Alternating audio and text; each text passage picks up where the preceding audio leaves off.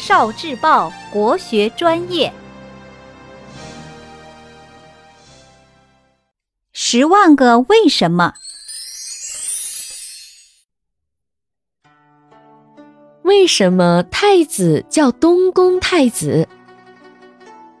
太子就是皇帝的儿子中被选拔出来的，将来准备接替皇位的皇子。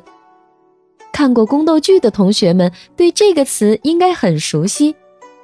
我们在宫斗剧里经常会看到皇帝的儿子们为了入住东宫当太子而争斗得非常激烈。那么，为什么太子要叫东宫太子呢？这跟五行之事有关。五行分别是金、木、水、火、土。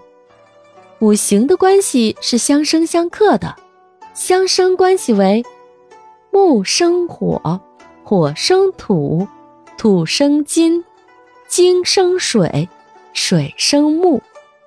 相克的关系为木克土，土克水，水克火，火克金，金克木。